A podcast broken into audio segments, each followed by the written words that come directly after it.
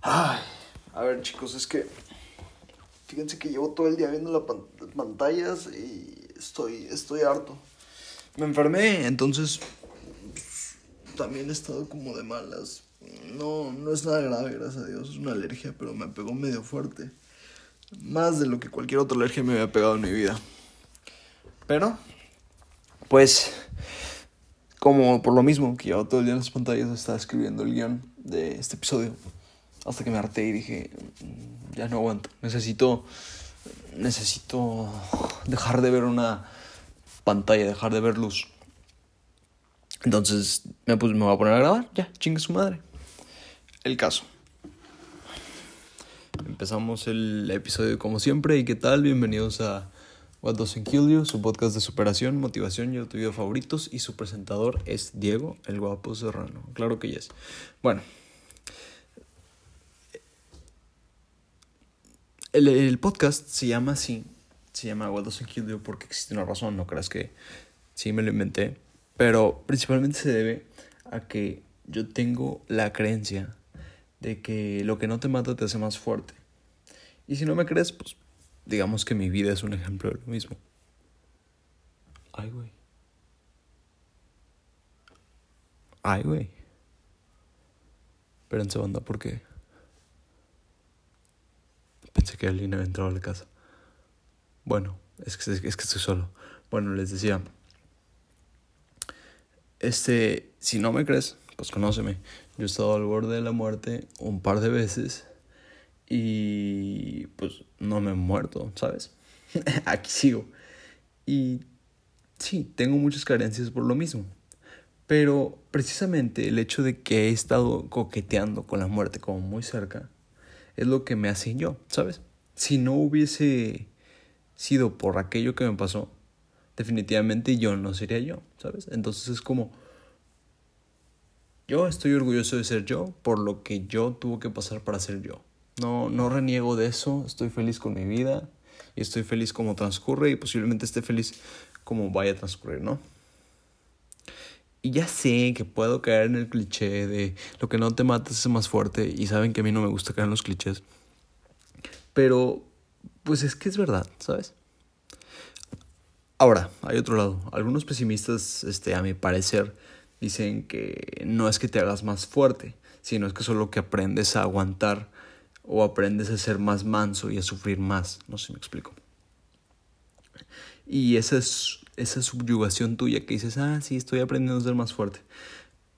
Sí. Sí, sí pasa, sí puede pasar, pero solo pasa si eres idiota, si eres imbécil. Pues claro, porque pues, el, el, el umbral del dolor va subiendo conforme te vas metiendo más chingazos. Yo me he metido unos buenos chingazos en mi vida y definitivamente ya no me duele lo mismo el primer chingazo que el último, ¿no? Pero, este, los que hayan estado, por, por ejemplo, en algún deporte de contacto, no me van a dejar mentir. Te digo, el primer golpe siempre es horrible. Y no solo porque te duele físicamente el putazo, porque te metieron un golpe y se siente en la piel. Además es porque no te lo esperas, ¿sabes? Y agrégale eso, que cuando te metes el primer chingazo, parece que el mundo se va a acabar. O sea, la primera vez que te caíste en la bici, pues sentías que, ay, su puta madre, estás gritando. Ok, eras un niño, lo entiendo. Pero pues parecía que el mundo se iba a acabar en ese momento. Pero digo, es bastante probable que no te hayas muerto, si no, no estarías escuchando esto. A menos que ven que invocado la Ouija o algo así para que te puedan escuchar. Pero, para que puedas escuchar esto, pero no creo que ese sea el caso. Entonces, te digo, está el factor de que no te lo esperas. Y te digo, dices, ay, todo se derrumbó. Pero si es herida no llega a acabarte. No solo está eso que te llegas a aguantar el dolor, sino que a la próxima vez sabrás que no te vas a matar, ¿sabes? O sea, ya entiendes que, ah, bueno, no está, no está tan complicado. O sea, sí es un chingazo, pero, pero es un golpe. O sea, es una raspada. Por ejemplo, no, no, va, no va a llegar más lejos. Por lo tanto, en un sentido más emocional, otro maltrato de, de una misma magnitud ya no te afectará tanto emocionalmente como antes. No sé, pienso en la primera vez que te regañaron tus papás o que te rompieron el corazón, lo que tú quieras. La primera vez se siente de la verga. Pero la segunda, la tercera es como, eh, pues, eh digo, sí, sigue doliendo, pero ya es como, bueno, ya sé qué hacer, ya pasé por aquí, ya sé que es A, B, C, qué es lo que debo evitar, qué es lo que no debo hacer. Y ahí, ese es mi siguiente punto. Y claro, si te quedas ahí en el en el, ah, pues me aguanto, es bastante probable que acabes como en dinámicas tóxicas o situaciones que puedan afectar tu salud, porque pues has aprendido a tolerar el dolor, que está bien, pero no algo que te dañe, ¿sabes? Pero esta sumisión al dolor, por así decirlo, solo ocurre si eres tonto. Solo te va a ocurrir si estás si tienes dos neuronas y te funciona uno. Porque no se trata tanto de que se te suba el umbral del dolor, que sí es una parte importante, sino que aparte de recibir el golpe, llegas a entender qué es lo que provocó el golpe. Ya podrás tomar medidas necesarias para evitar dicho golpe, ¿sabes? Regresamos al ejemplo de los deportes. O al ejemplo de la bici. Tal vez este, frenaste, estabas tú en tu bici, bien feliz, agarraste, te ibas ahí manejando en tu bici y le frenas de golpe entonces le frenas de golpe y te metes un chingazo en las rodillas. Afortunadamente trae este casco, no te mataste, pónganse casco los que usan bici. Este, pero dijiste, nada, soy rockstar y no uso las rodilleras. A, a, cuento de eso, a mí no me gustaba usar casco de chiquito, pero sí rodilleras y coderas. Me sentía como un superhéroe, nomás que pues era lo más peligroso. Pero ya entiendes que si te hubieras puesto las, las rodilleras o si no hubieras frenado tan de golpe, no te hubiera pasado eso, ¿sabes? O pues no sé, podrías pensar en en un en otro deporte de contacto, no sé, si eres un si un jugador jugas idealmente como se supone que tienen que jugar, no debería de recibir un daño por lo menos considerable, ¿sabes? Los deportes están hechos para entretener, para divertir, para que la gente se ejercite pero no están hechos para llevar, este, no están, no están hechos para lastimar a la gente per se. Quizá a la próxima, si haces todo correcto, a la próxima, que, que no hiciste lo que estaba correcto, a la próxima tal vez no bajes la guardia. O tal vez te puedas mover más rápido en el ring. O no cambiar, tu posición en el campo de juego. O no subestimar a tu contrincante. Porque, poniendo el ejemplo de que está enfermo, este, yo sé que podrían decirme dramático, nada más era una alergia y eran mocos y, y, y ¿cómo se dice? Y estornudos, que no, no es la gran cosa, la neta. Pero, pues, digo, afortunadamente, en mi familia tenemos la soltura económica como para ir a una consulta a un doctor que no nos va a afectar a nadie. Y dije, mira, la neta es que negar que no estoy enfermo, no me va a servir de nada. Bueno, yo me siento jodido y si es algo grave, por ejemplo, el COVID, por así decirlo, pues no me sirve de nada negarlo. Mejor me voy a checar al doctor, ¿sabes? A enfrentar el problema. Te digo, porque de nada sirve saber que estás enfermo sin saber de qué estás enfermo. Y evitar las causas que te llevaron ahí. Eh, no sé, mm, pensémoslo. Tal vez no una alergia, que es una alergia estacional, entonces es medio difícil evitarlo lo que sí, sí podría hacer es tratar de tener cambios menos repentinos de ropa. Porque aquí en Monterrey, donde vivo, la temperatura en estas fechas cambió muy rápido. Muy rápido. Nadie se lo esperaba prácticamente. Este, en octubre hacían calores de 27 grados, lo cual es bastante raro aquí. No sé de dónde, cómo, es, cómo es la temperatura donde vives. Pero en octubre normalmente está un poquito más fresco. Tal vez no no menos 10 grados, a, a, grados menores a 10, no, tampoco es, una, es un lugar muy frío aquí, pero definitivamente ya empieza a coquetear con la idea de, de unos 17 o hasta 23 grados, más o menos es lo que se lleva, nos llevamos manejando idealmente, o sea, sin calentamiento global, aquí en octubre en Monterrey. Pero este año ha sido muy extraño y eso no sucedió. Y una vez entró noviembre, bajó la temperatura muy rápido de como ahorita en la, la mañana estábamos como 9 grados. Este, en la madrugada, perdón. Estamos como 9 grados el día de hoy. ya les estoy dando el, el, clima aquí en Monterrey. Entonces, pasó muy rápido, entonces lo que podría evitar es yo tratar de no usar, no pasar de quitarme tantas chaquetas o es que yo de loco me prendí el abanico en la noche. Tal vez aprendí que no debo prender el abanico y así, ¿no? Porque pues me, me, es una alergia, pero es una alergia al cambio de temperatura tan repentino. Ahora, piénsalo, no sé, en una infección, ¿sabes? En una infección estomacal, no sé. Este, te comiste unos tacos y los tacos traían algo y pues ya, dices, ah, esos tacos. Y pues a la próxima yo creo que sería mejor idea evitar esos tacos en el que el taquero se ve sospechoso y dice, ay, no, no sé, no me dan ganas. Ya sabes que te va mal y dices, no, no.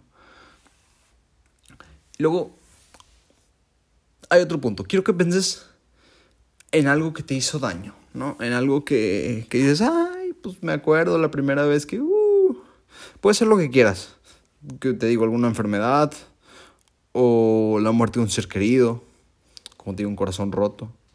¿Te acuerdas que antes, pues, te digo, parecía que el mundo iba a acabarse?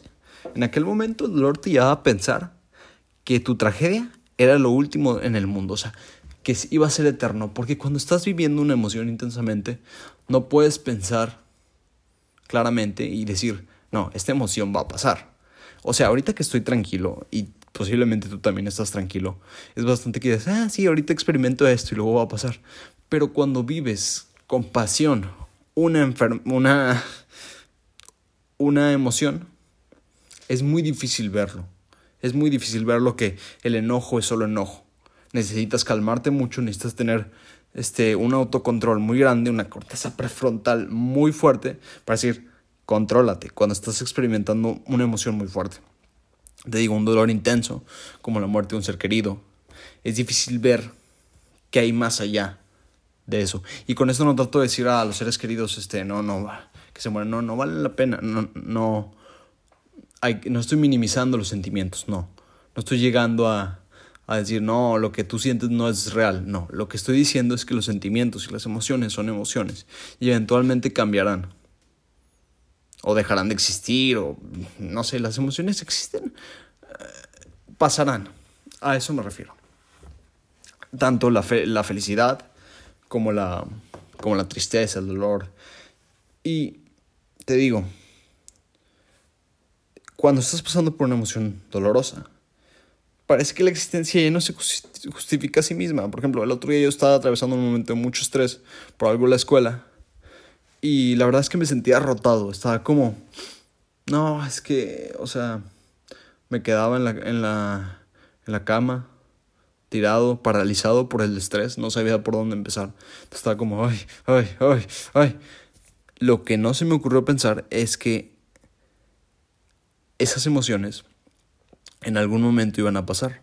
Hasta que empecé a resolver poquito a poquito porque lo mejor que puedes hacer, la neta, cuando estás en un ataque de pánico es tomar acción. Es, eh, ya lo fui resolviendo y afortunadamente las cosas se resolvieron, salieron bien, entonces ya estoy mucho más tranquilo. Y te digo, todo es justo, a ver, cuando, cuando estás pasando una, una emoción intensa, además del natural miedo a la incertidumbre, que te llevan a pensar que estabas mejor como antes, o sea, la melancolía de pensar que estabas mejor como antes, no sé, en un corazón roto. Quizás lo mejor, quizá era mejor tener algo que no tener nada, ¿sabes? Ahora que estás como en escasez, lo que es la mentalidad de escasez, que es cuando no tienes opciones, empiezas a tomar puras decisiones pendejas, mm, no sé, supongo que eres pobre y para evitar no tener pobre, este, empiezas como a como tomar decisiones tontas, pendejas, eh, para no ser pobre y eso te lleva por miedo, que ahorita vamos a hablar de eso, a no hacer ciertas cosas importantes. Entonces, cuando hay escasez, es mucho más bonito, es tener miseria, es, es, es tener algo que sea mediocre que no tener nada. Y pues aquí puedes tomar dos caminos, ¿no? Dos como rutas de acción. Una es una contraria a la otra, ¿no? Una es como fácil a corto plazo, pero a la larga te traerá más problemas. La otra es un, un camino más escarpado y, y descalzo emocionalmente, te va a doler mucho. No sé. Un ejemplo, te digo, acá muy... Lo del doctor no es como que me afectaba emocionalmente mucho, pero pues sí me traía, ah, chinga, me, vale madre todo, me chinga su madre todos. Porque pues está enfermo, ¿no? Y se siente el culo estar enfermo. La neta no conozco a nadie que, bueno, de chiquito decía, ay, sí, yo quiero estar enfermo para quedarme en casa, pero eso no es estar enfermo. Aquí en tu casa, de chiquito, cuando te tienen, entrar en el caldito y que no sé qué. Y sí, mis papás me siguen queriendo, afortunadamente.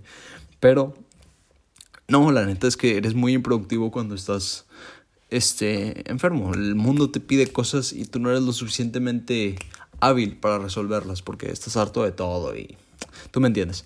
El caso es que puedes tomar dos rutas de acción. La primera sería la negación y la, melan y la melancolía y tirarte a llorar. Y no me entiendas, llorar está bien, es necesario para liberar ciertas tensiones.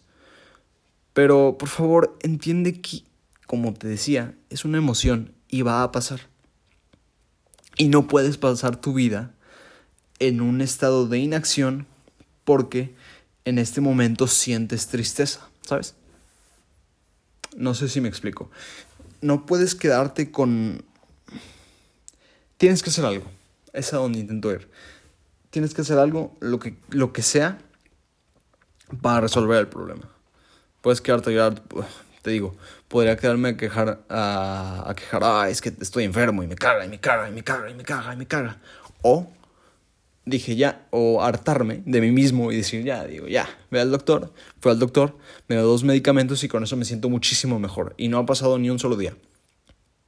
Claro, todavía me duele un poquito la garganta, aquí leve, pero estoy mucho más tranquilo, lo suficiente como para, para empezar a hablar aquí en, en el micrófono y empezar a, a grabar con ustedes, ¿no? Y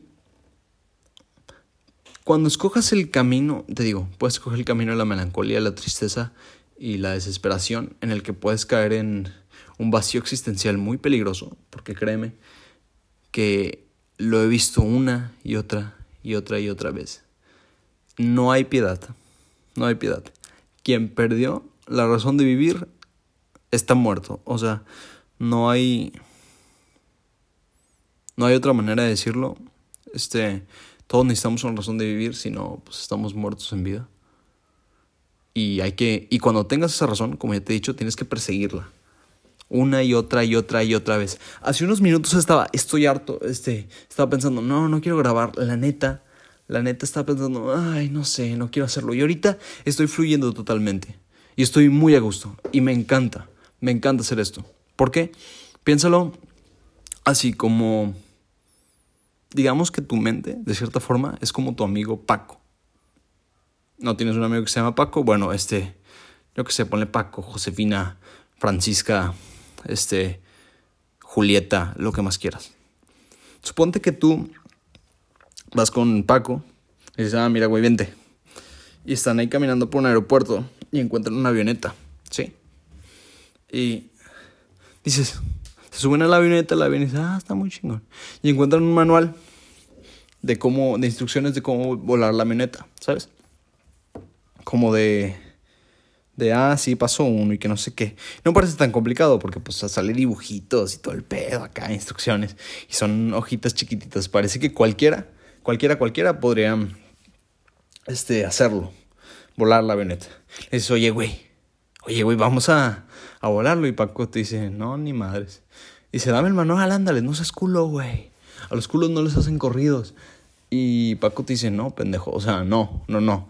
Y ya le estás insistendo, chingue, chingue, chingue, chingue. Y entiendes que, pues, Paco no te va a dar el manual porque, pues, ni borracho, no te lo va a dar. Entonces tú dices, ok, ok, no me lo vas a dar. Entonces, no sé cómo, no sé cómo se prendan los aviones, pero las avionetas, suponte que se prenden como un carro, le metes el clutch le metes la llave, metes el clutch, pones primera y arrancas. Y empiezas así a avanzar, ¿no? así es como se prenden los aviones, verificado. Empiezas a avanzar Y pues el, Paco dice, güey, no, güey. Y tú le sigues dando y le sigues dando y Paco de que, ay, güey. Y luego, este, vas, vas cada vez más rápido y Paco se está cagando de miedo de, güey, no seas pendejo, güey. No, no, güey, nos vamos a, nos vamos a, nos vamos a morir, güey. Y luego ya, este, creo que esto sí como que sale un volante para que se eleve. Y luego se empieza a elevar poquito el avión como dando saltitos y Paco de que ya, pendejo. Y luego ya, sales y empiezas a despegar. Y es como, oye, güey, dame el manual. Y ahí Paco, ya que están, están volando, dice, no, ni, ni madres, tengo que, tengo que enseñarle a este güey como, o sea, tengo que darle el manual a este güey para que, para que sepa cómo volar, ¿sabes? No te esperes hasta que sepas cómo hacerlo, sino que si ya tienes un poquitito de práctica, o con la que tengas, la práctica que tengas, la habilidad te va a salir en el momento que la necesites. Es como las cosas que recuerdas. Por ejemplo, yo, yo tenía una oración en la, en la primaria, secundaria y mi prepa, que era, que era una oración en la que hacíamos todas las mañanas. Y yo la neta no me sé la oración. Hay algunos compañeros que sí se la saben, pero yo me la sabía cuando había que decirla, ¿sabes? A lo demás, en otras situaciones no me acuerdo ni cómo iba. Pero si me pones a a decir la, la oración, me voy a acordar. Porque la información viene cuando la necesitas. Entonces, no te preocupes si no sabes hacer las cosas, hazlas y ya sabrás. Y si ya pues la cagas, pues ya podrás ver después analizar la situación, porque es importante, la parte del análisis es fundamental. Tienes que ser artista en la ejecución y científico en la inspección, por así decirlo. Tienes que entrar, hacerlo como te tenga que salir y después analizar, que eso es fundamental. Por eso se llama What Doesn't Kill You. La idea de este podcast es que tú, este, que tú veas, hagas lo que te salga como te tenga que salir. Después, a X situación que tú hayas decidido aplicar los consejos de este podcast, por ejemplo, o lo que tú quieras, analizarlo fríamente en una situación calmada y dices, ah, bueno, aquí, aquí. Obviamente sin vincularte emocionalmente al resultado, porque si te vinculas emocionalmente al resultado, tu análisis te va a salir del culo. Entonces, pues ya ves así de que, ah, bueno, debía haber hecho esto, esto, y quizá tal vez debería agregarle esto, quizá los podcasts deberían ser más, más cortos, quizá más largos, quizá debería ser esto, bla, bla, bla, bla. Pero primero hazlo y ya verás si te sale o no, ¿sabes? Este, ¿en qué me, qué me está quedando? Ah, sí, y en las situaciones que te dan como dolor, pues ya irás agarrando callo, ¿sabes? Y con esto me voy al siguiente punto. Este, cuando quieras hacerlo, agarra el toro por los cuernos, ¿sabes? O sea, hazlo, güey. La neta. También mi objetivo en este podcast es incitar a la acción porque es algo que yo siempre he tenido la debilidad y tal vez esta es una manera a mí de forzarme a mí mismo a hacer las cosas y tal vez decirles a ustedes que también las hagas, que, las, que también las hagan, pero no, no dudes tanto de ti, ¿sabes? Y tal vez dices, no, es que soy malo. Bueno, déjame decirte algo. Eso de ser, de que tú eres, no, está mal. O sea, no existes. Sígueme el viaje. Este, que tiene algo, tiene algo de malo que existas. ¿Tiene algo de malo que no existas? No. O sea, sí existes, pero no al mismo tiempo. Tú sígueme, tú sígueme, ya verás. Existes porque has decidido hacerlo, ¿sabes? A cada bocanada de aire que tomas estás apostando por la vida, ¿sabes? Hay un dicho que dice incluso a veces vivir es un acto de valentía. Una cosa así era. Creo que la dijo Epicteto. No me acuerdo. A donde voy con esto es que existe solo en tu cabeza. A ver, aquello que tú llamas tú, menganito, fulanito, sutano, existe solo en la cabeza de sutano. Esas historias que te cuentas de que tus acciones tomaron una narrativa de A, B, C, D por X o Y curso, es, son solo una narrativa a posteriori de que tú te inventaste o que tu ego se inventa, que tu ego es la parte de ti que se identifica como sí misma, son, son, son una idea que te construyes para justificarse a sí mismo, ¿no? Eres para ti, hasta cierto punto, lo que tú quieres ser, ¿sabes? O sea, si tú... Ahí, está el argumento de la identidad. Si tú te quieres creer un unicornio rosa, pues puede ser un unicornio rosa, pero para ti, no para los demás. O sea, tú si quieres puede ser. El problema está en que este, no puedes esperar que la gente te identifique con un unicornio rosa. Y aunque te debería de valer madre, hay mucha gente que no. Entonces, si tú te crees un unicornio rosa, créete un unicornio rosa, pero no puedes obligar a la gente que, se, que, te, que te identifique como un unicornio rosa porque no eres un unicornio rosa, ¿sabes? Y, te valga, y que te valga madre, sí, sí, sí. Si te identifica como un unicornio rosa, no. Tú vive, es tu pedo. Me vale madres. Pero lo que sí no puedes hacer es decir, ah, este, yo soy un doctor, cuando pues, no tienes la habilidad. Claro, hay cosas en las que existe el límite de lo real, ¿no? Pero en los casos más, ¿cómo decirlo? Más del día a día. Más como que no van a tener una consecuencia como que vas a matar a alguien o algo así. Es, supón, no sé, supón que te gusta alguien ese chico o esa chica y te da como vergüencita hablarle, ¿no? Porque es probable que tengas miedo que te rechace, totalmente normal. Y y el miedo a tener algo, el miedo a no tener nada es no, espera. el miedo a no tener nada es peor del miedo a quedarte sin nada. O sea, para que me entiendas. ¿Te da más miedo que te rechace? Porque siente que estás perdiendo. Tu ego siente que se está perdiendo a sí mismo. Que te digo, es solo una ilusión. Que hacerlo. Porque es, tienes que pasar por un proceso como de muerte al ego. Y pues te digo, ni siquiera existe, ¿sabes? O sea, no existes, güey. No hay pedo. Inténtalo. Y así te sale, pues no hay pedo. Va a ser problema de de tu ego después que luego vas a entender que no existe, entonces no hay pedo. O sea, no existes, güey, relax. Las, no te lo tomes personal, no tienes que hacer algo que no es nada, algo fuerte en tu vida. No, no existes, no sumas las cosas que te pasan a ti porque solo pasan, porque no existes. Porque no existes, entonces pues ya, relax, tranquilo, ya, ya verás. No sé si me, si me explico. Muchos de los problemas que tenemos en la vida son más problemas que nos inventamos nosotros porque nos creemos actores principales de nuestra vida. Me, va siguiendo, va siguiendo con esto. Si tú te crees que eres la única fuerza que contribuye a tu vida, te vas a sentir responsable de todo lo que te pasa en la vida. Y claro, está el factor este de la voluntad, el intencional, pero ese emana solo de ti. Y muchas cosas no son solo tuyas. Por ejemplo, yo no me quería enfermar. Y salió el, el, el ¿cómo se dice? El clima acá en Monterrey. Pero en mi control, en mi voluntad, sí estaba la decisión o no de cubrirme o prender el pinche abanico. Me pasé de verga. Entonces, sí es mi responsabilidad que me haya enfermado. Pero me pasó y no al mismo tiempo. Si te fijas, las anécdotas buenas empiezan así. Yo estaba haciendo esto y luego pasó esto. Pasó esto y yo hice esto.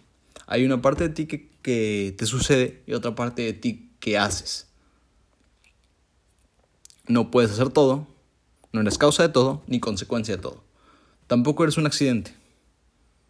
O sí, Mm, después pienso en eso, pero me da la intuición de que puede que no. puede que no seas un accidente. Y no me refiero a que tus papás no te quisieron, que pues tal vez sí, tal vez no, no sé, es tu vida. Pero regresando al punto. No, no basta con manifestarlo, porque pues, hay gente que puede llegar a pensar de que manifiesto este, felicidad, dinero. A mí eso de manifestar no, a mí personalmente no me gusta. Y una cosa es creértela y otra cosa es manifestarlo. Eso de manifestarlo a mí me da muchas ñañaras. Porque siento que es como como quedarte rogando y eso de quedarte rogando como que como que no no me gusta tanto, prefiero que la gente haga las cosas, ¿verdad? Pero pues así es la vida y así es la gente. Vivimos en una sociedad. Te digo esto porque tu subconsciente no es idiota, ¿sabes? Este, por más que tú digas que, por ejemplo, haces un podcast y no lo haces, por ejemplo, ahorita que estaba metiéndome en problemas de que, ay, no quiero hacerlo, pero, ay, tengo que hacerlo, tu, tu mente, con la disonancia cognitiva, va a decir, ah, chinga, ¿haces podcast? No haces podcast, pero dices que haces podcast, te pinche mentiroso. Entonces, cuando te digan, haces podcast, ya no voy a decir, hago podcast, vas a decir, hago podcast, ¿sabes? O en vez de, no sé, entrenar taekwondo, dices, entreno taekwondo. En vez de decir, eh, entreno taekwondo, así como que inseguro, ¿sabes? Mm, o en otro caso, es que Diego, pues no tengo la confianza para hablarle a tal o pascual persona. Pues solo tenla, güey. o sea, yo sé que se dice fácil. Y yo he estado en esa situación muchas veces y sigo estando. Pero es decir, no vas a tener la confianza hasta que lo hagas. Ya te, me regreso al, al ejemplo de la avioneta. Naturalmente no vas a tener la confianza de hacer cualquier cosa si no sabes cómo hacerla, que ese es otro problema. Pero paradójicamente la gran mayoría de cosas en esta vida necesitas hacerla para, para conseguirlo y conseguirlo para saber hacerla y saber hacerla para conseguirlo. No sé, no sé si me está siguiendo el viaje. A donde intento ir con esto es que si es que me estoy haciendo bolas yo mismo, no puede ser. la mayoría de las cosas las vas a aprender en la ejecución. Ay, sí, está la teoría, están los libros, sí, sí, sí. Pero los libros tratan de condensar, pues, los patrones que se van siguiendo en la vida y dices, ah, pues sí, hay. Por ejemplo, en el libro de fisiología dice que tal y así debería ser. Pero, por ejemplo, el libro de fisiología se centra solo en un hombre de 25 años, de 70 kilos, completamente sano. Y en la realidad, eh, pues en la práctica médica, por ejemplo, eso no va a suceder nunca. ¿Por qué? Porque al hospital va la gente enferma, no la gente sana. Al chile. O sea,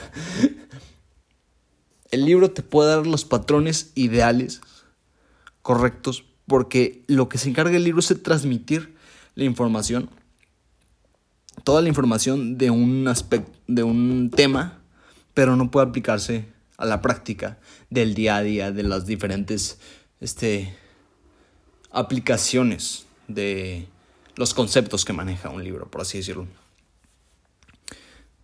Ahora te digo, piensa si quieres en... ¿Ya había dicho esto? No, creo que no. No, no sé, pero el ejemplo del león.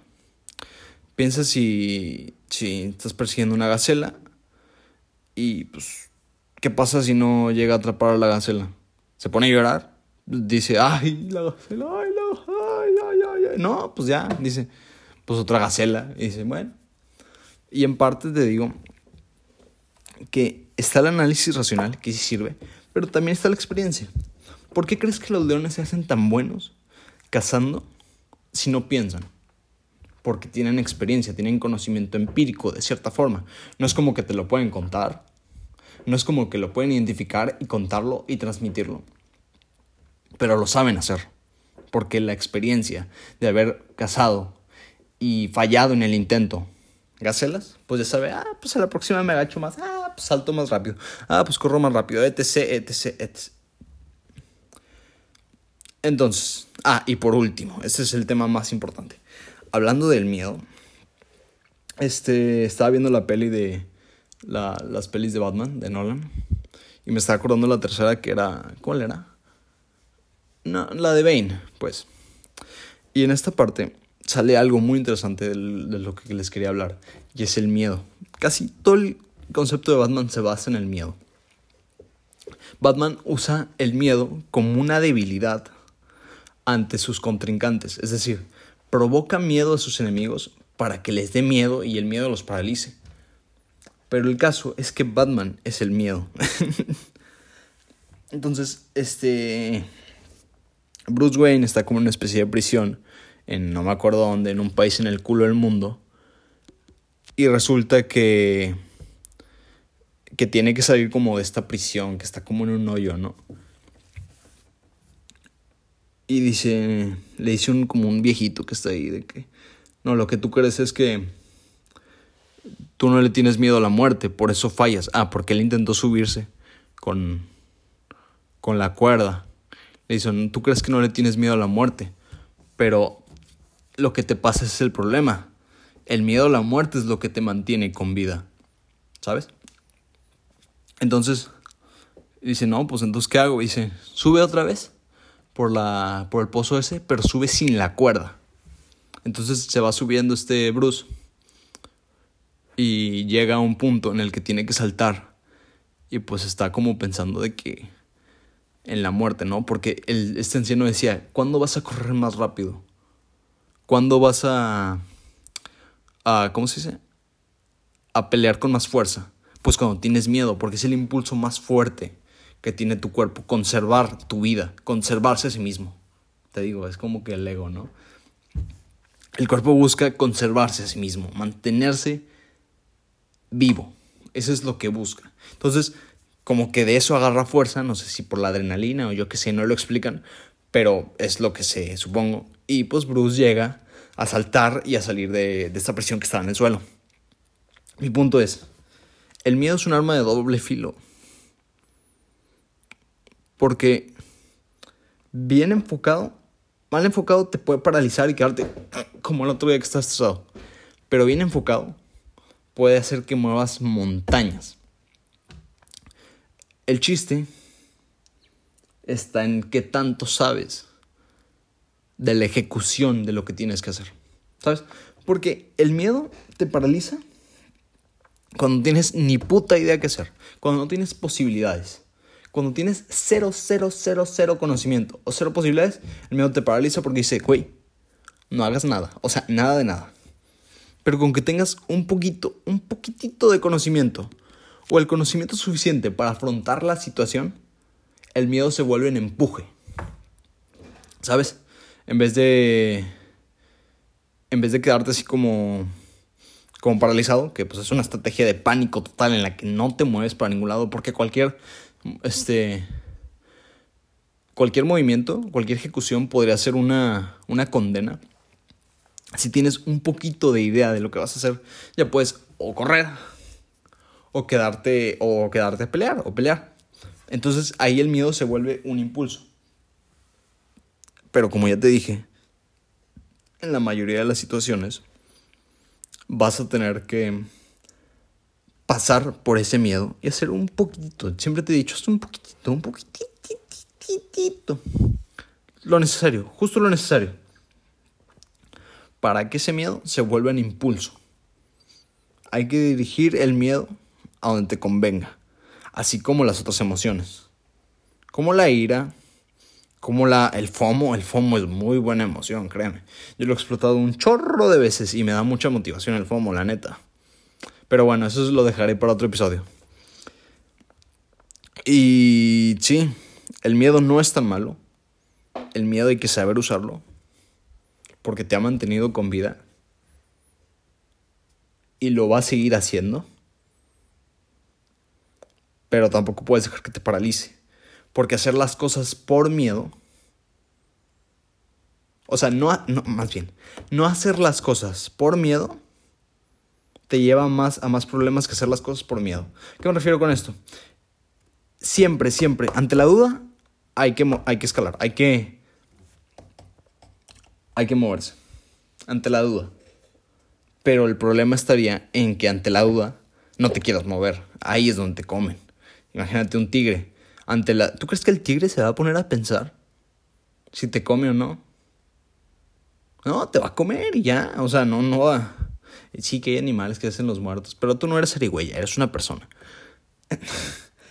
o si eres arigüeya. Entonces, no hacer las cosas por miedo es mucho peor que hacer las cosas por miedo. Incluso es, es mucho más fácil hacer las cosas y luego arreglar las cosas haciendo más cosas que, no, que hacer las cosas y luego no hacer nada. O no hacer las cosas directamente. Hay un, hay un dicho, no me acuerdo cómo se iba. Creo que lo vi en un libro de Robert Greene que pienso leer. Las 48 leyes del poder, creo que se llama, que decía, este, cualquier problema hecho como consecuencia de una excesiva audacia se puede arreglar con más audacia. No sé me explico. no sé, dices algo que no te conviene. Entonces te inventas algo muy audaz, muy como innovador, disruptivo. Entonces haces que toda esa audacia se vuelva en algo positivo. La audacia se resuelve con audacia. ¿Sí? Que te quede bien claro. No sé, me gusta mucho la audacia a mí. Me, me, es algo a lo que yo aspiro. Algo que nunca fui y a lo que yo aspiro. Entonces, te decía,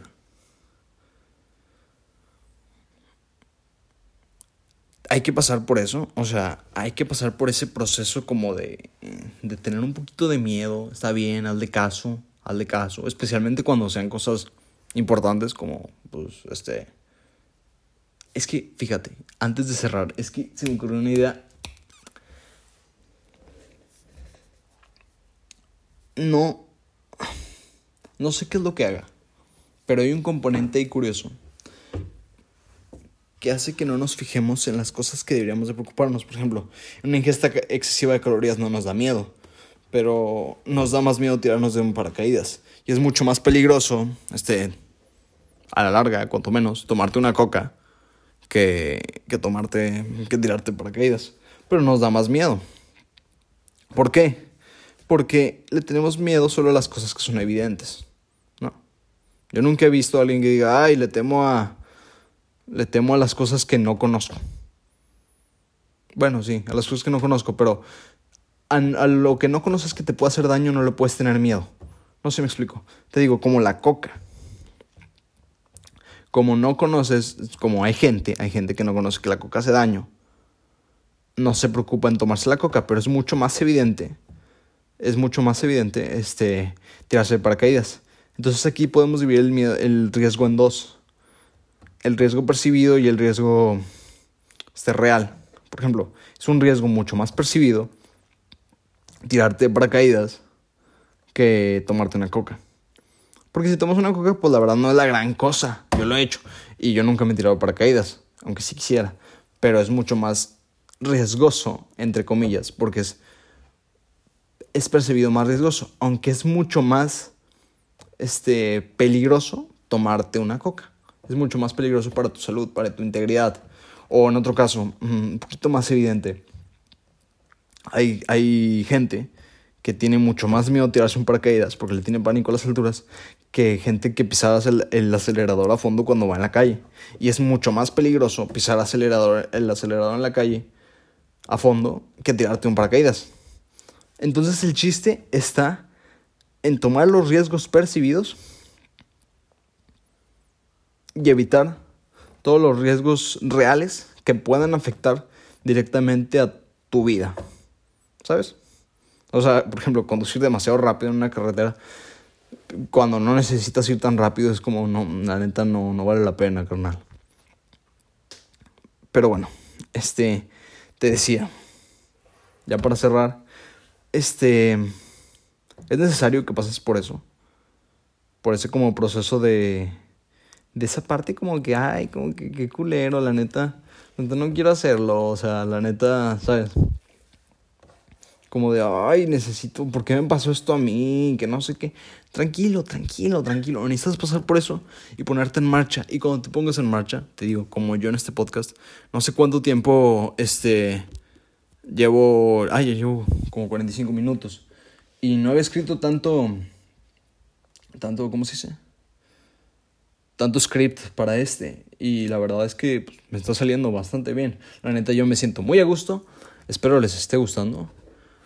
Y pues ya, acuérdense que hay que pasar por eso. Les quiero un poquito. Lo suficiente como para tener la información necesaria para seguir haciéndolo. Acuérdense, el miedo no los paraliza. Si el miedo los, los paraliza, aprendan un poquitito más de lo que sea. O sea, den ese pasito para aprender lo necesario para que el miedo paralizante se convierta en un miedo que te impulsa.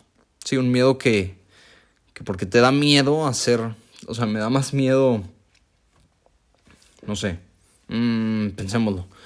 Me da más, eh, me daba miedo presentar en la clase, pero me da más miedo reprobar, ¿sabes? Si conoces un poquitito cómo hacerlo, ya, el miedo se vuelve en impulso, en adrenalina, como, no, chingue su madre, me lo van a pelar, ¿sabes? Y pues ya, yo creo que eso ha sido todo. Gracias por escucharme esta semana también.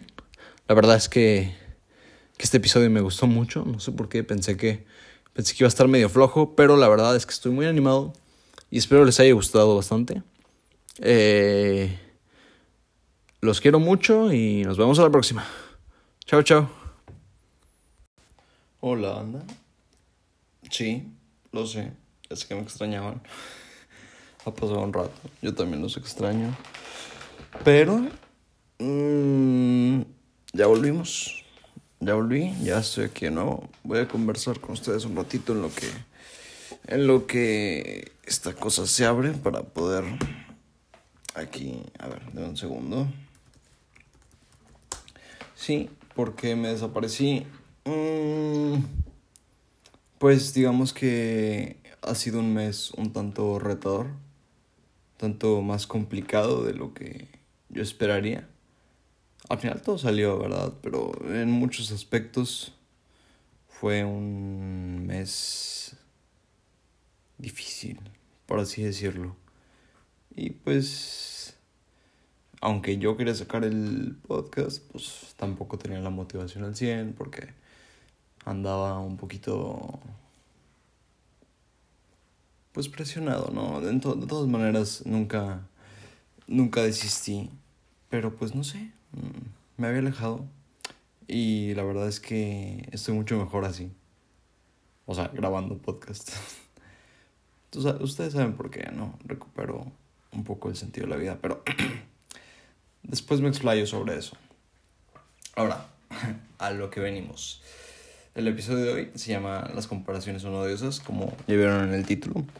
Y vamos a hablar precisamente de eso, de, de las comparaciones. No sé si han notado que todo el mundo como que se compara y se busca uno como para medirse, para ver quién la tiene más grande. Yo siempre digo como si pusieran la red en la mesa, para ver quién, quién es más chingón, quién, es, quién tiene más dinero, quién que no sé qué.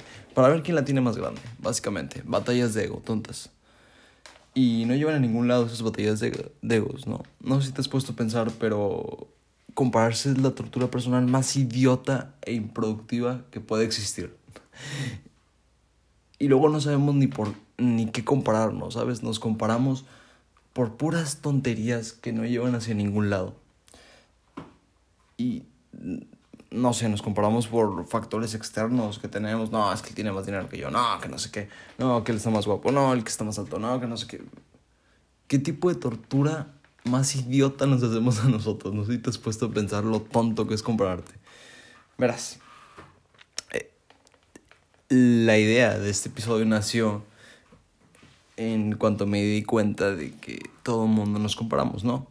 Porque pues si te pones a, a pensar, muchas veces nos comparamos de que con la expareja, ¿no? Nos comparamos de cómo le va en la vida a esa persona, como si, como si de alguna manera eso fuese a afectar lo que nos va, los que nos pasa a nosotros. O sea, como si, como si lo que le, si le está yendo bien a, a esa persona que quisiste, pero ya no está contigo, va a afectar directamente a, a lo que tú hagas con tu vida. Pues no, no tiene nada que ver. Y esa persona está haciendo su vida y tú estás haciendo la tuya, ¿sabes? Y nos ponemos a comprar de que, ay, sí que no sé qué, le va mejor. Y luego, mira, luego, para colmo, llegamos a compararnos con la nueva pareja, ¿sabes?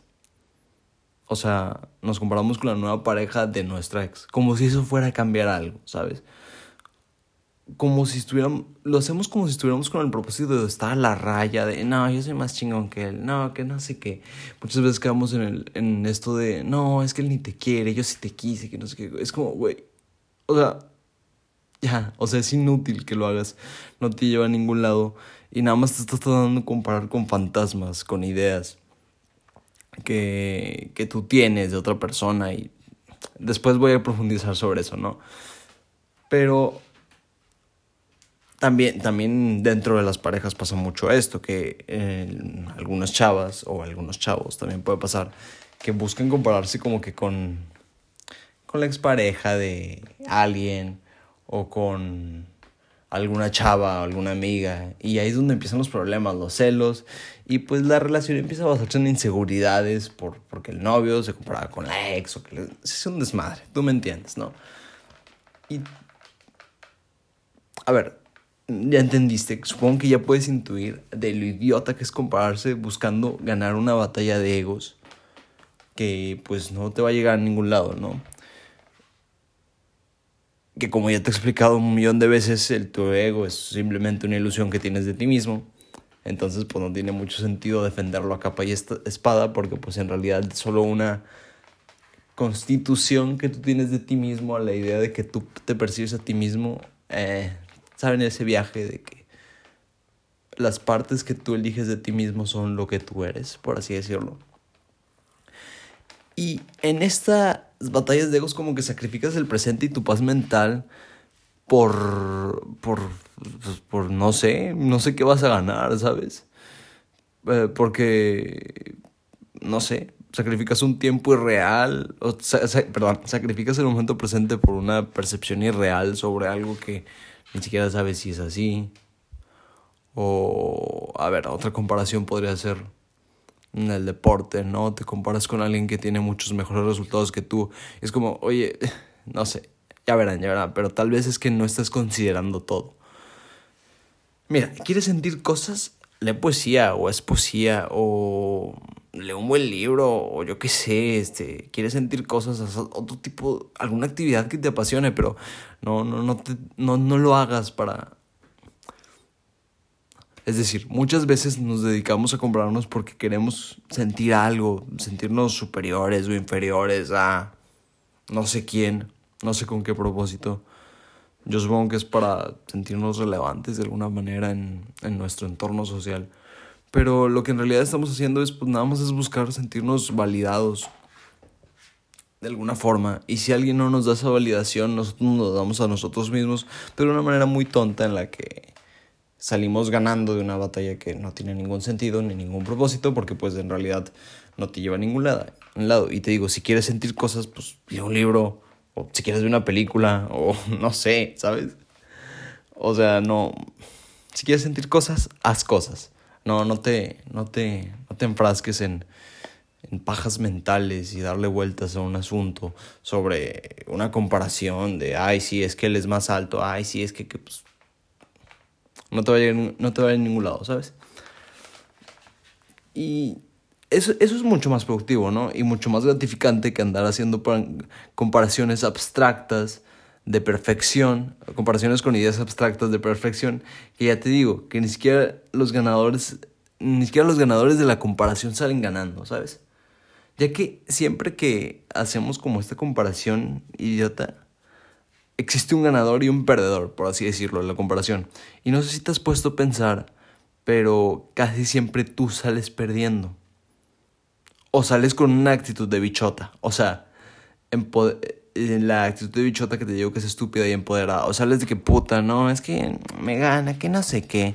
O sales con la actitud de sí, me da pela, que no sé qué. Oh, sí, sí, ni te topo, güey, ¿sabes? O sea,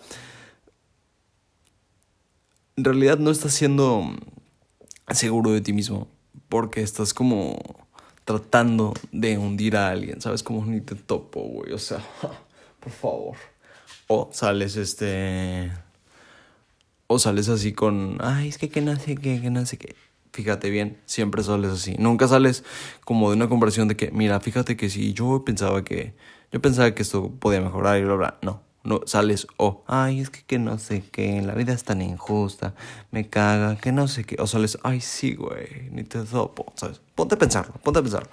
Y vas a ver que nunca lo has hecho objetivamente, por así decirlo. Que pues está difícil compararse objetivamente porque pues la verdad estamos llenos de sesgos por todos lados, pero pues tú me cachas la idea, ¿no? En este tipo de comparación este, tanto el perdedor como el ganador de la comparación suman cero, ¿sabes? A su lista de nuevas facultades adquiridas. Y el que sale ganando la comparación muchas veces dice, ah, sí, por lo menos yo no soy como Pascual o como tal o Pascual, ¿sabes? O sea, yo seré estúpido, pero no soy idiota, como el meme este. o sea, ¿y eso que tiene? Que no lo seas. Lo que nos interesa es lo que eres, ¿sabes? Cobra mucho más relevancia en tu vida lo que eres a lo que no eres. Lo que no eres no nos importa, no te va a llevar a ningún lado. Lo que eres es mucho más relevante. O lo que haces, lo que vives es mucho más relevante de lo que no eres. Lo que no eres es todavía más abstracto que la idea de, de lo que sí eres, ¿sabes? Está como un nivel de la autopercepción mayor el, el, el entenderse lo que no soy. No, pues, por así decirlo. Eh, yo soy Diego y soy hombre, por lo tanto no soy mujer. Ok, pero lo que sea de hombre es mucho más objetivo de lo que no sea mujer, porque pues digo, si me bajo el pantalón se nota que soy hombre. Pero conseguirme como hombre es mucho más fácil que conseguirme como mujer, porque pues lo noto, ¿no? Y es, es más real, no sé si me... No sé si me explico, creo que sí me vas entendiendo. Es mucho más real ser lo que eres que lo que no eres, porque lo que no eres es como por consecuencia de lo que eres. Ay, qué trip me estoy echando, banda. Pero sí, es mucho más abstracto lo que, lo que no eres a lo que eres. Creo que me entendieron. Y te digo, en eso de, por lo menos yo no soy como si, es como, ¿y?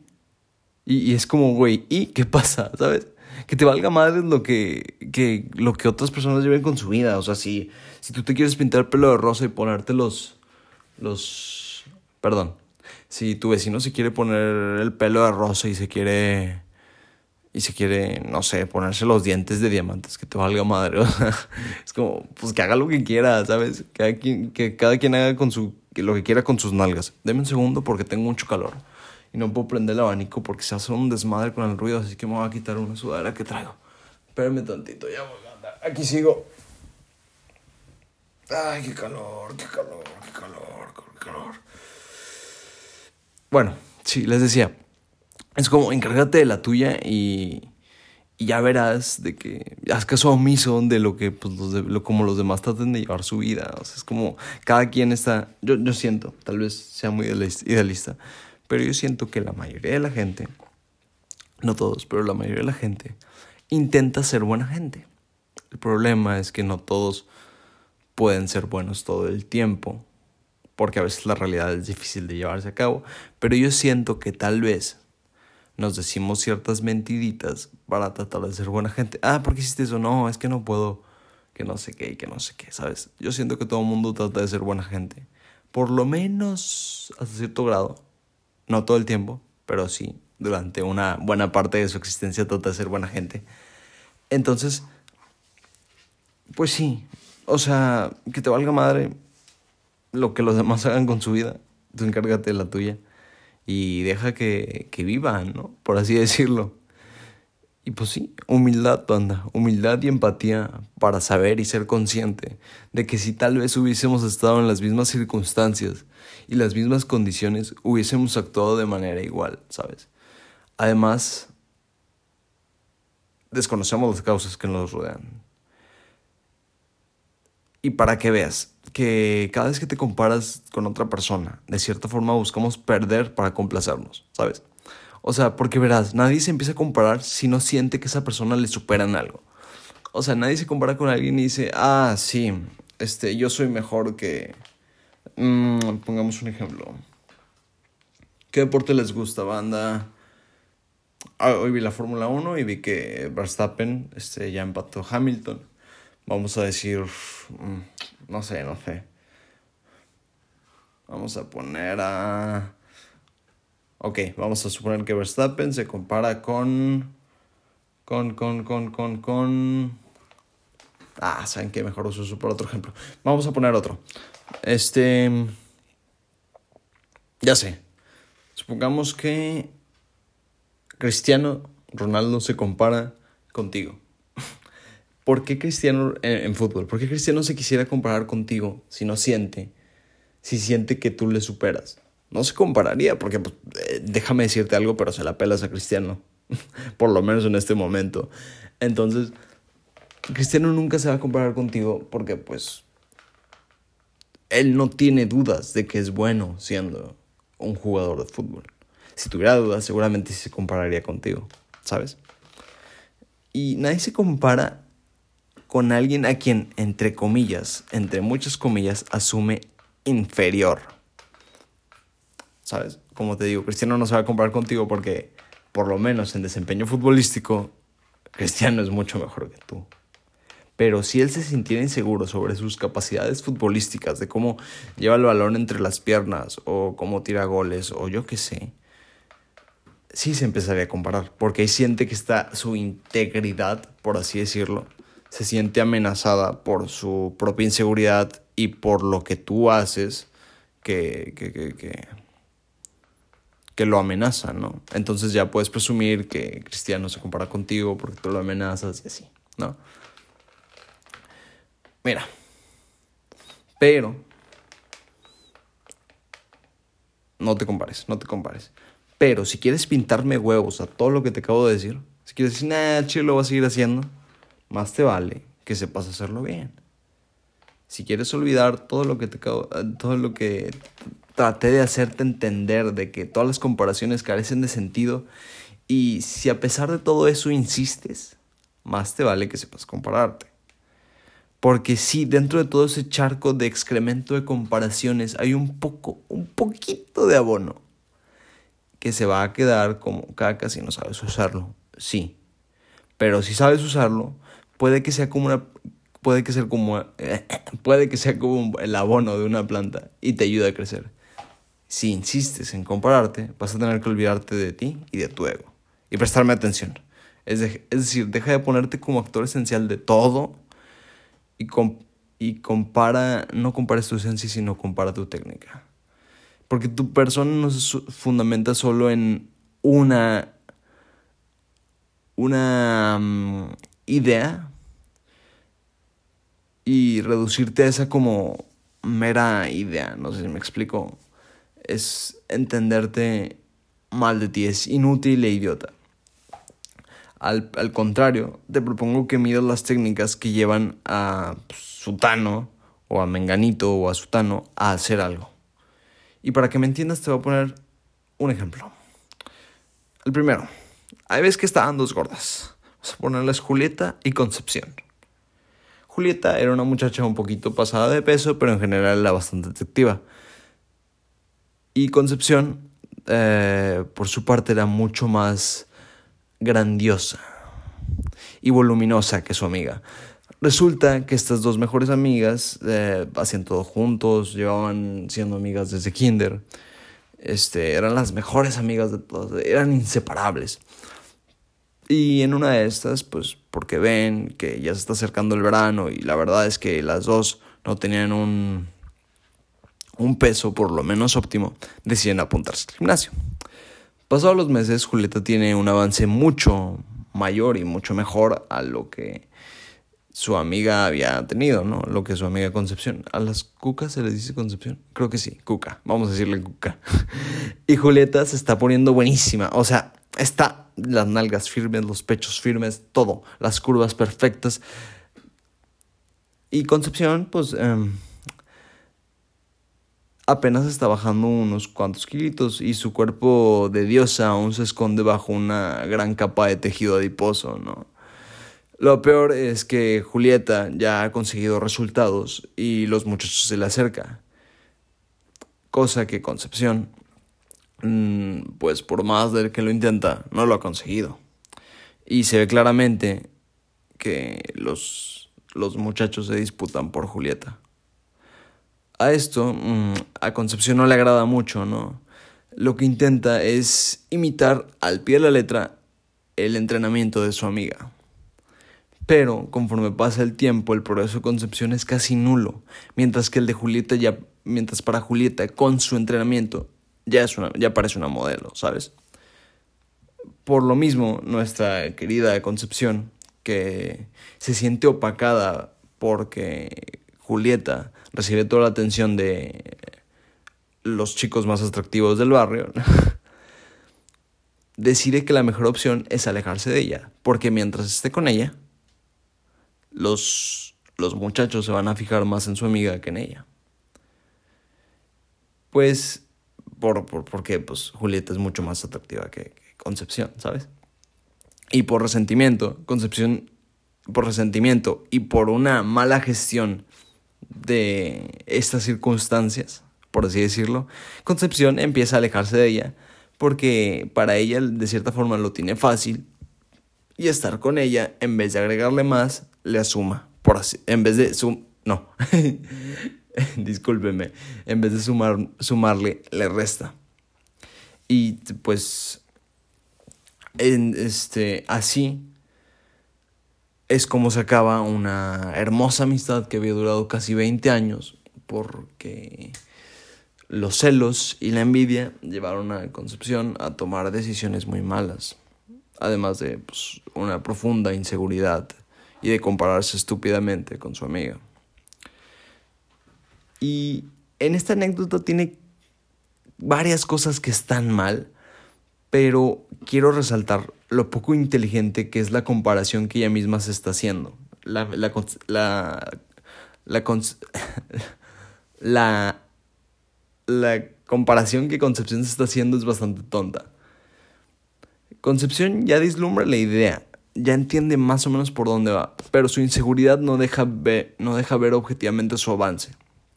Y es que en efecto, la genética y los hábitos de, de, Julieta hacen que ella sea mucho más proclive a bajar de peso y ponerse más buena y más, más rápido que Concepción.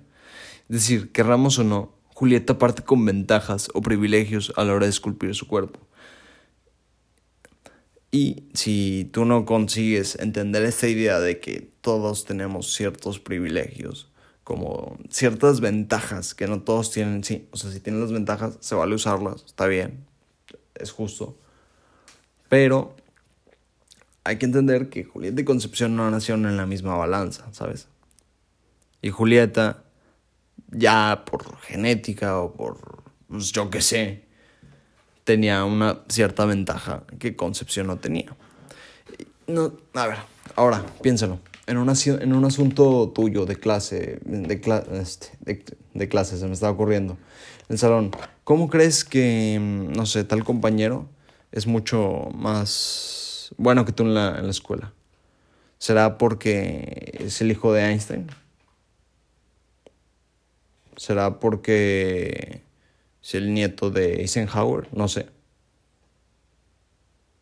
¿Tú crees? ¿O será porque él ya tuvo cierta ventaja a la hora de esculpir ciertos hábitos que sí, puedes imitar tú, pero tampoco, tampoco es como que es porque sea tan talentoso o algo así. Y oye, no tiene nada de malo asumir que alguien te gana, ¿sabes? Porque también luego terminamos en, en, el, otro, en el otro extremo, que es la, la actitud de bichota. Que en esencia es no entender que, oye, te están ganando, güey. O sea, estás perdiendo, ¿sabes? Entonces, sí, tienes que considerar las ventajas que cada uno tiene y asumir que tiene ciertas desventajas y que a veces es difícil, dependiendo de las ventajas y desventajas. Por ejemplo, supongamos dinero, porque sí, el dinero, el dinero ayuda, créeme, el dinero ayuda. ¿Por qué crees que todos los ricos son, son hermosos? O sea, son, son muy bellos. Pues porque pueden acceder a alimentos más sanos, tienen más tiempo para hacer ejercicio, porque, porque tienen mejores doctores, porque cuidan más de su salud, porque tienen más dinero, porque tienen más tiempo. El dinero ayuda, ¿sabes? No, aquí no te voy a decir que no, que claro, hay excepciones a la regla, pero en general los ricos, por así decirlo, son más bonitos o más sanos porque tienen ciertas ventajas que los ayudan a, hacerlo, a hacerlos, ¿no? A ser más sanos que el promedio de la, del mexicano o del mundo promedio, ¿sabes? Porque ya nacieron con ciertas ventajas que les sirven para ellos. Pero eso es, ese es otro problema del contenido motivacional, ¿no? para masas que, o sea, el, como mainstream, no como este podcast que es hermoso. que nada más lo que hace es perpetuar el status quo e invita a brillar incondicionalmente, ¿sabes? Es que yo brillo. Y como Concepción no se va a dejar opacar por nadie mejor que ella, se aleja de Julieta porque tiene que brillar y vibrar alto siempre. Las inseguridades de, de, Concepción están llevando a romper una amistad que tiene bastante de bueno porque es difícil encontrar una amistad que dure años. Porque es incapaz de asumir que Julieta le gana le gana. No, no, porque ella tiene que brillar y tiene que ser la mejor siempre. Y antes de continuar, déjame presentarte otro ejemplo que para que me entiendas. La próxima semana se va a jugar la se va a correr la final de, de la Fórmula 1, es en Qatar, me parece. Sí. Y no sé si sepas tú de, de, automovilismo, pero Hamilton, este, un corredor de Mercedes, y Verstappen, el corredor de Red Bull, tienen exactamente la misma cantidad de puntos. Ahora, supongamos, Hamilton ha sido campeón de, de, de Fórmula 1 como cinco veces y Verstappen no me acuerdo cuántas. Entonces, ¿qué pasa si porque Hamilton ha sido mucho, mucho mejor corredor que Verstappen históricamente o ha tenido más más tiempo ganando porque Verstappen tendría que cambiar su forma de correr a la que la hace Hamilton ¿por qué? ¿qué pasaría si, si Verstappen osa en cambiar todo su plan de entrenamiento para imitar al de Hamilton ¿sabes qué pasaría? Que perdería, totalmente. ¿Por qué? Porque, pues Verstappen maneja como Verstappen maneja. No maneja como Hamilton, maneja así. Él seguramente se conoce más de lo que por lo menos yo puedo conocer. Tal vez él sabe qué curvas agarrar, dónde, cómo le gusta este, atacar, si prefiere defender o atacar en ciertas situaciones. Él conoce mejor su carro que, que lo que lo hace Hamilton sobre el carro de Red Bull. Él sabe mucho más cómo gestionar eso que si trata de imitar todo. Otro ejemplo, vámonos al box. Supongamos que tenemos a un campeón de peso ligero en box, el mejor del mundo. Y lo comparamos con un tipo promedio de, de peso pesado. ¿Qué pasa si este campeón de box se pone a boxear con, con alguien el de peso ligero, se pone a, a, boxear con alguien eh, más o menos, pero que sea peso pesado en box, pues naturalmente va a perder el peso ligero, por más campeón que sea. ¿Por qué? Porque la ventaja de tener un cuerpo mucho más fuerte, mucho más grande, mayor resistencia a los golpes, va a ser, es infinitamente mayor que la, la técnica. Sí, la técnica ayuda, muchas veces es necesaria, pero considera eso, hay ligas hay niveles, hay gente que puede ganar y está bien, no tiene nada de malo no ser, no ganarle a alguien en su, en un peso pesado si tú eres un peso ligero. Es como, oye, hay ligas, por eso se inventaron las ligas, para que la gente pueda competir justamente y superarse justamente. Porque te digo, si pones a un peso pesado competente contra un, el mejor del mundo en peso ligero, va a ganar el peso pesado, sí o sí. Es a menos que haya otra situación en la que el peso pesado no haya dormido bien, no haya entrenado los últimos dos meses, pues es más fácil que gane el peso ligero, ¿verdad? Pero supongamos que todo sigue el plan, que todo va al plan, que todo sigue en orden, ¿sabes? O sea, no hay... No hay razón para creer que porque tú seas mm, peor, entre comillas, que alguien. En una determinada situación, en una determinada actividad, te hace menor que ellos. Es como las ligas, te lo repito. No porque no le puedas ganar un peso ligero, significa eh, un peso pesado, significa que tú eres un mal peso ligero. No, solo no, no están a la misma altura, no hay el mismo nivel. Y a veces esas ventajas son más difíciles de, de superar de las que uno cree. O sea, es decir, eh, este, ¿quién tiene más fácil, eh, facilidad para invertir en bolsa? ¿Yo o un multimillonario? Naturalmente un multimillonario. Pero eso no me haría a mí, por ejemplo, un mal inversor. Porque tal vez soy muy buen inversor. Supón, supón, supón que, que soy un muy buen inversor. Yo tengo mis inversiones y me ando moviendo por ahí, no, que no sé qué y tenemos un multimillonario que pues tiene mucho mejor inversión que yo, que tiene mucho mayor este, ganancias que yo, porque ha partido con mucho más dinero que yo. Pero eso no me hace a mí un estúpido. ¿Sabes? Y tampoco lo hace él un idiota. Pero no necesariamente significa que él sea mejor que yo o peor en la habilidad para detectar cómo, cómo, cómo se mueve la bolsa, ¿no? Me explico. Creo que ya me estás entendiendo.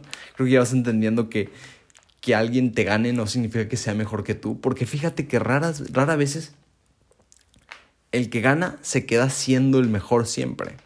El que gana es el que ha ganado, el que fue campeón en un determinado momento. Pero si no se dedica a volver a ganar, va a perder.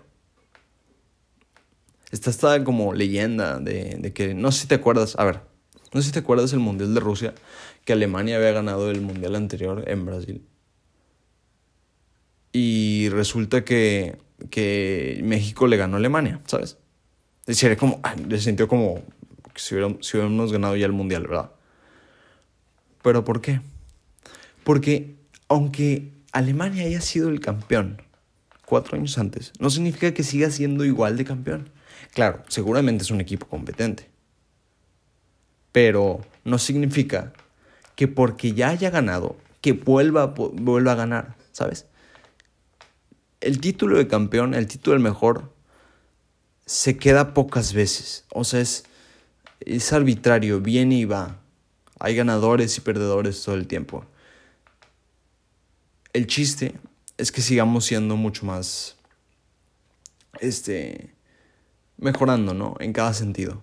Como te digo, las inversiones, no vamos a comparar un shrimp, un camarón, con una ballena. No, no tiene sentido. No puedes decir que eres mal este inversor por ser tener una inversión muy pequeña este, contra alguien que tiene millones y millones y millones de, de, de bitcoins invertidos, ¿no? Entonces, sí, si piensas compararte, si osas que te digo que no tiene mucho sentido compararte, que no te compares, este, por ejemplo, con gente que es más alto, o con vatos más altos o más guapos, chavas más, más, más guapas, o con más dinero o yo qué sé. Primero considera todas sus ventajas y tus desventajas. Y también tus ventajas y sus desventajas. ¿Sabes? Hay que ser objetivos. No busques compararte con el propósito de conseguir una emoción, de decir, ay, sí que no sé qué, yo le gano y que no sé qué, que no sé qué. No, de que, ay, es que él me gana, que no sé qué, que no sé qué. No, si vas a compararte, extrae lecciones no emociones. Es decir, quizá sí, quizá sí te gane tu compañero de clase, porque tal vez tú no estás haciendo ni madre. O sea, también hay que considerar eso. Tal vez tú no estás haciendo el esfuerzo necesario. O tal vez si tú hicieses eso, si tú dices, bueno, me parece esta técnica, no sé, supongamos que tú eres muy visual y tu compañero es de leer. Y tú te adaptas a la estrategia que tiene tu compañero, que es puro leer, y tú eres más visual pues tampoco te va a ir tan bien, ¿no? Tienes que agarrar las partes de su estrategia de estudio, por así decirlo, que te puedan servir adaptándolas a tu estrategia de estudio. Y juega como tú mejor sientas que puedas jugar. No puedes, este, te digo, otra vez, Verstappen no se va a poner a conducir como Hamilton, porque él sabe las ventajas y las desventajas de su carro. No, no, no conozco con precisión cuáles son las diferencias entre los automóviles de, de Mercedes y Red Bull, pero sé que hay diferencias en, los, en la constitución del carro y, y en el motor y en muchos más aspectos técnicos que como te digo desconozco. Pero el, los corredores tienen que saber en qué circunstancias deben adaptarse y en qué, y qué circunstancias mantener. Y hay que aprender a diferenciarlas, te digo. Por ejemplo, las cosas que te sirven pueden ser las cosas que pues has probado empíricamente que te han funcionado, ¿no? Y cambiar las cosas que, oye, claro, hay que tratar de intentar cosas nuevas siempre, como tratar de migrar, de que, bueno, puedo intentar esto, puedo intentar esto, pero nunca perder tu esencia, porque si pierdes la esencia, es probable que por lo menos en una situación concreta, en una competencia, llámese la escuela, llámese algún deporte, llámese una competencia de fotografía, una competencia artística, ¿por qué crees que los artistas tienen su sello personal? ¿Por qué crees que, no sé, Picasso pintaba como pinta Picasso? Porque así es como sabe pintar él. Y no por eso es más o mejor o peor artista que Dalí. Me explico. Y es como agarra tu propia tu propio nicho, ¿sabes? Tu propio te digo, Dalí era surrealista, Picasso era Picasso era cubista, ¿no? Trata de haz arte con eso, ¿sabes? Haz como eres arte, amiga. A ver, estoy consiguiendo la idea ahorita. Intenta como diferenciarte de cierta forma. Que la única manera de compararte contigo sea sobre lo que tienes y no tienes. Ah, espera. Sí, sí, sí. O sea, hazte tan tú, tan, me gusta mucho esta palabra, tan sui generis, que seas como tu propia categoría. O sea, tampoco hagas trampa, porque también puedes empezar a decir, ay, no, yo le gano a todos. Es como decir, este, supongamos, eh, mira, yo podría decir que soy el mejor, este, creador de contenido, de podcast, de podcast, de toda la Universidad de Monterrey, que estudia medicina, que se llama Diego, que tiene 20 años y que, y que tiene piel morena y que vive en San Jerónimo. Oye, pues te digo, sí, naturalmente eres el mejor porque eres el único, güey, ¿sabes? O sea, sí, o sea, sí, sí puedes ser el mejor porque eres el único, pero tampoco te va a servir a ser así, porque la neta es que tú entiendes que es muy necio ser de que, ah, pues si reduces tanto la categoría, pues tampoco vas a tener espacio para mejorar. Pero sí, puedo intentar ser el mejor este, creador de podcast de la Universidad de Monterrey. De medicina. Eso sí es mucho, es, tengo mucho más espacio para crecer, para desarrollarme, para tengo mucho más, tú me entiendes, mucho más espacio, mucho más territorio para avanzar. Tal vez no sea el mejor de Monterrey. no, lo dudo, lo dudo. Aún no, aún no. Pero tal vez pueda llegar a ser primero, no sé, por lo menos el mejor de la generación. O yo qué sé, ¿sabes? Tú entiendes, tú entiendes, tú entiendes a dónde voy tú entiendes lo que te trato de decir. Sé que eres inteligente y que no das como, ay, entonces, ¿qué, qué dijo? No, tú, yo sé que tú me entiendes perfectamente cuando te digo que las comparaciones son tontas, son estúpidas y que en la gran mayoría de las situaciones las hacemos más para extraer emociones, para sentirnos bien o sentirnos mal, para no hacer nada para quedarnos donde estamos. Pero en realidad lo que tienes que buscar hacer es que si ya te vas a comparar, que te digo que la neta, por todas estas razones que la neta no es muy conveniente en la gran mayoría de las situaciones, aprende a hacerlo bien. Considera tus ventajas y sus ventajas, tus desventajas y sus desventajas. Tu estilo, tienes que ser un artista. Tienes que ser como los corredores de Fórmula 1 que no van a reemplazar su forma de correr por la de otro, simplemente porque sea mejor. Tienes que acordarte que, que, que, que un, un, un boxeador de peso ligero, el campeón, va a perder contra un competente de peso pesado, porque tiene la ventaja de ser peso pesado, por, mucho, por la fuerza que tiene, por la resistencia que tiene. Tienes que considerar todo eso y extrae las cosas que se te den útiles bajo tu propio estilo. Tienes que ser como, como, como un artista, como Picasso y como Dalí supongo que eres Picasso. Sí, puedes inspirarte en el trabajo de Dalí, pero nunca puedes ser Dalí, porque Dalí es Dalí. Dalí es bueno haciendo Dalís. Por eso se llama Dalís, porque Dalí es bueno haciendo Dalís. Y Picasso es, es bueno haciendo Picassos. Él dice, ah, es un Picasso. Sí, Picasso es bueno haciendo Picassos y Dalí es bueno haciendo Dalís. Si quieren, si quieres, tú, mm, Adrián, no sé cómo te llames, este, Adrián, Adrián, tú, tú vas a ser bueno haciendo Adrianes y te puedes inspirar en Picasso y en Dalí, pero nunca vas a ser Dalí ni nunca vas a ser Picasso. No porque seas tonto, no, sino porque tú eres tú y tu estilo, sui generis, es así como tú quieres que sea, no tiene que ser así o asá, tiene que ser así. Adrián, Marcela, Fernanda, María José, este, Roberto. Creo que, creo que ya, ya me entendiste, ¿no? Y sí, este, creo que lo, lo diré una vez más, para cerrar ya.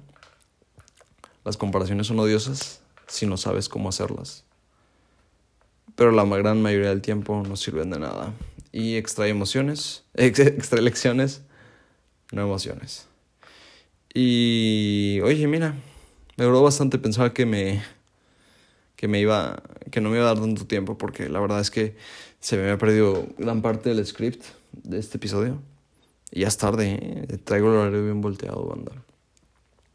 Pero pues sí, Gracias por escucharme una vez más. Y chao, chao.